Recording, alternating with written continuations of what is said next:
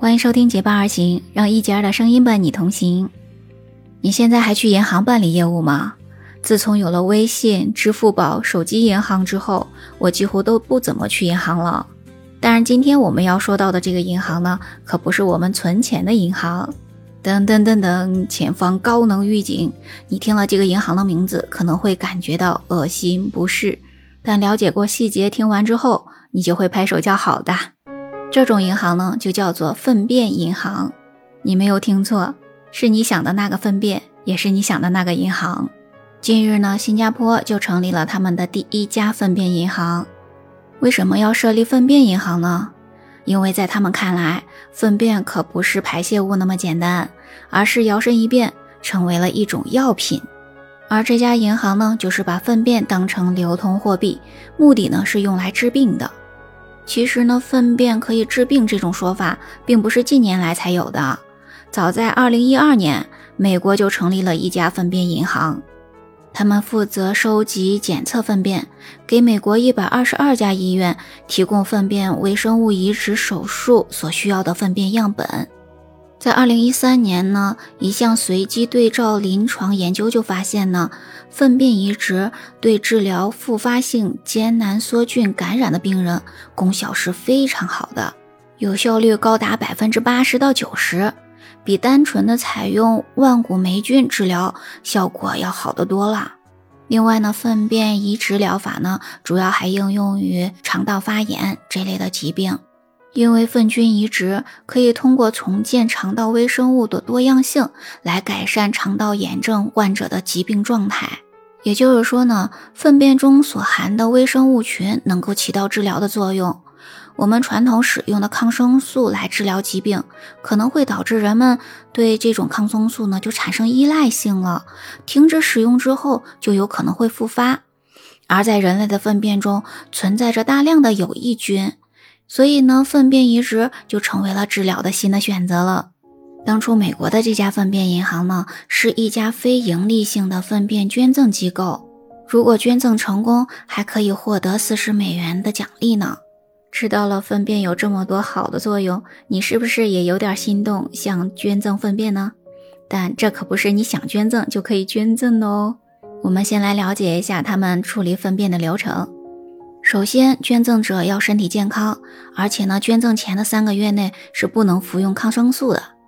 第二呢，要对粪便和血液进行检测和分析，保证肠黏膜具备有所需的条件。最后呢，还要将粪便样本转移到一个塑料袋儿，这是一种过滤袋儿，要用低温保存剂和盐水甘油溶液进行匀质化的处理。而且还要把包装袋呢放在干冰里面，这样子的话就会防止在运输的期间发生泄漏。最终呢就会得到一种不透明的丝状的液体，装在瓶子里面，它的颜色会比较像咖啡的褐色。根据调查结果显示，美国这一家粪便银行的捐赠录取率只有百分之二点八，比哈佛大学百分之三点一九的录取率还要低呢。所以呢，这个选拔的难度是可想而知的。那也就是说呢，这个粪便呢不是随随便便就可以捐赠的喽。而新加坡这一家新成立的粪便银行就不是非盈利性的捐赠机构了，它是要把粪便当成流通货币，当然呢，目的是用来治病的。所以在样本存放的最初十年呢，存入者是需要支付五千五百美元的。大约相当于三点七万人民币。他们会采用跟鸡带血几乎同样的冷冻技术，确保粪便不会大变样。而据专家的介绍说呢，粪便移植实际上是跟骨髓移植、肝移植都是原理一样的。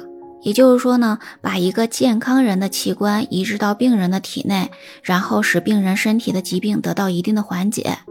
不同的是，这移植的当然就不是器官了。那么粪便的移植呢，只是移植一个内环境。